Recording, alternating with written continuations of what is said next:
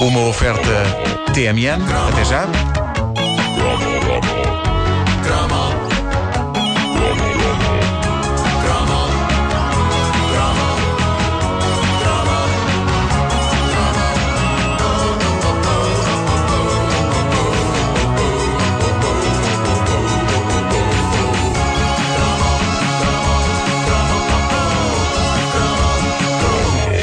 Fazer adendas a cromos passados. E antes de avançarmos para o tema principal deste cromo, eu tenho que vos dizer que estou feliz e contente porque, não sei se vocês se lembram, há uns meses fizemos o cromo do Tahiti Duche, o famoso gel de banho de aromas tão frutados que dava vontade de barrar em tostas.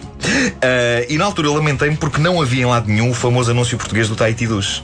Ah, pois agora, graças ao fabuloso canal de eh, YouTube eh, 1980-90 TV, a peça que faltava já cá canta. Belas moças, toalhas de praia, cenário tropical e as míticas embalagens cúbicas de gel de banho ao som de. Sempre que o duche apetece, apetece mais com.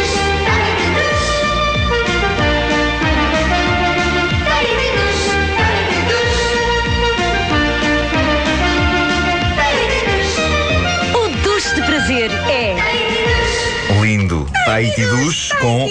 Era um criança a Monoi. cantar. Parecia, parecia. O Corte de Santa Mar do Oeiras. Ah, e tinha Para Monoi. todos, está em ti. Monoi.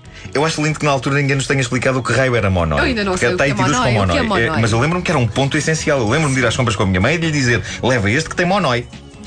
Finalmente já sei o que é, passados Foste- todos estes anos. foste ver. É um, fui ver. É um óleo que resulta do ensopar das pétalas de gardénias tahitianas numa infusão em óleo de coco. Devia dar um trabalho do caraças a fazer. É, pá, sim. Ah, E ir só apanhar a- trabalho- as gardénias Sim. tahitianas. Epá, ir apanhar. É que não se encontra em qualquer florista. Tu vais a uma florista e quer uma gardénia tahitiana. Não há. Dizem, não, não há. Tenho ali Bom, da bobadela. ah, Quem é que eu ligo para a outra loja?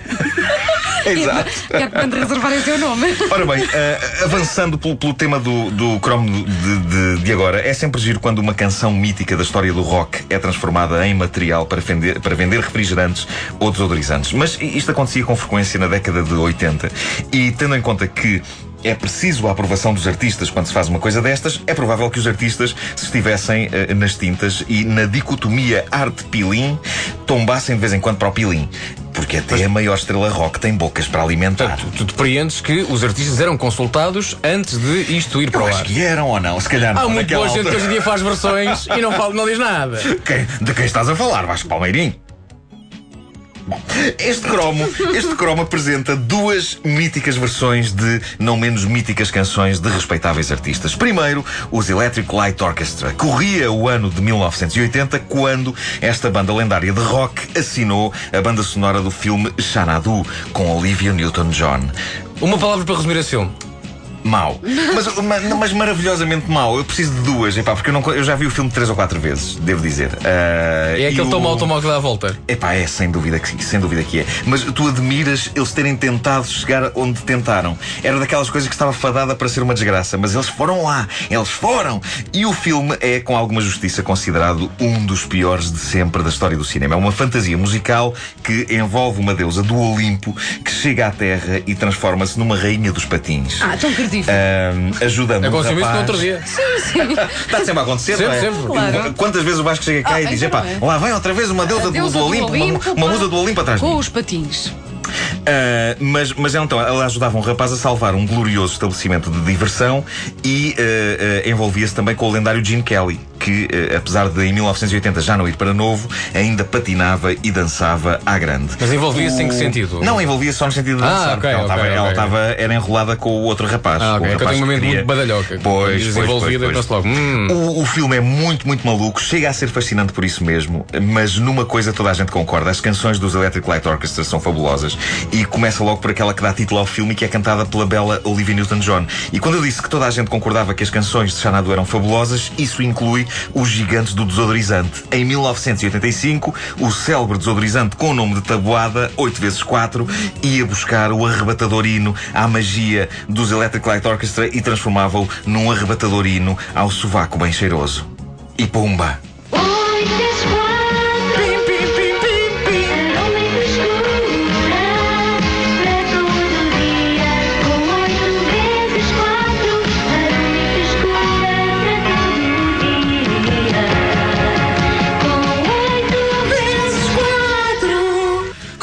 Original. Ah, o original é este que estamos a ouvir.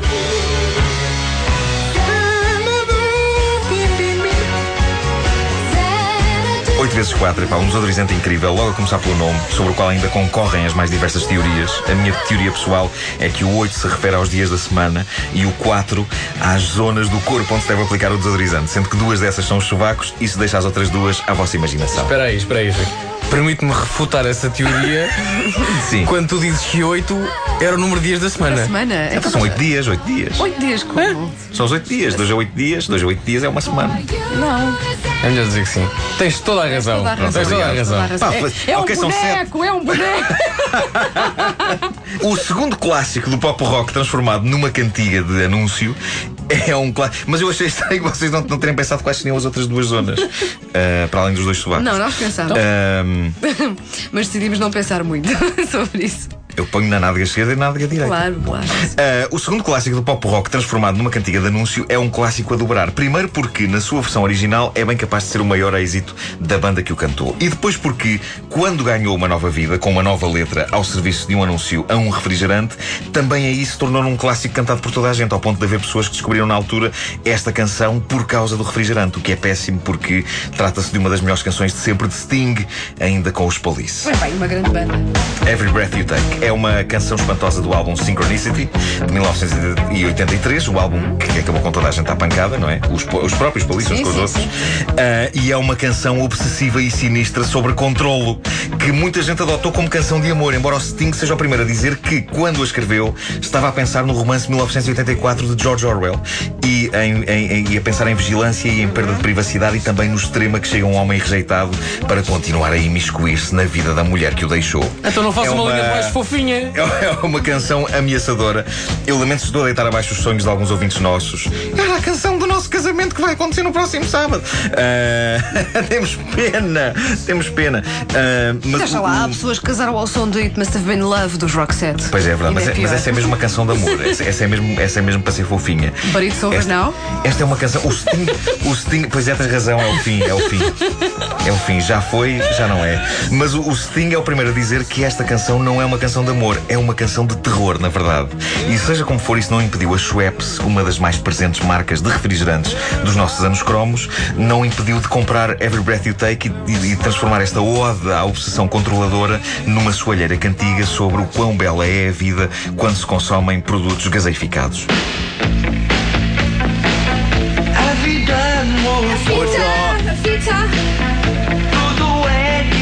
É. Atenção ao escolher. Tudo é melhor. Sabes escolher e preferes. Colhar. Escolher? Melhor. Sabes escolher e preferes. À segunda vez já é melhor. Já é melhor, já é melhor. E nas imagens vemos um senhor pedalando na sua bicicleta. Schweppes. A escolha de quem sabe Eu escolher. isto, eu adorava a escolha de música. quem sabe, eu a escolha de quem sabe escolher. Ah, Vê-se um senhor a pedalar na bicicleta, rodeado de petizada, todos param numa esplanada para beber água tónica, sendo que os adolescentes retomam o seu caminho nas respectivas bicicletas e ele retoma o caminho já num carro. Nunca percebi bem a ideia disto, no fundo é qualquer coisa como Schweppes aproxima as gerações, mas apesar de tudo, uma das gerações, se puder a dada altura não fazer esforço físico, tanto melhor. A malta jovem que pedala. Pronto? Tudo bem. O plano final mostra as três variedades mais famosas da altura no que diz respeito às Schweppes: limonada, ginger ale e água tónica. Não me lembrava da limonada. Não me ser bom lembrava. era misturar tudo isto num copo e beber. De penalti. De penalti. Opa, põe lá a musiquinha outra vez, que é tão gira.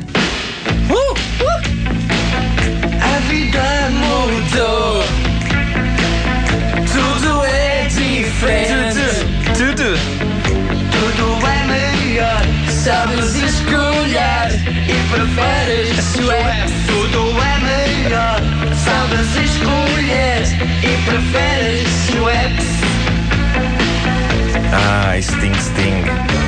Mas com isto ele comprou uma casa. A escolha de quem sabe escolher. Ainda há Schweppes. Comprou um T6. Ainda há Schweppes e ainda há Sting. Agora apetece-me. É verdade, é. Schweppes, Sting não, que eu não quero confusões com a mulher dele.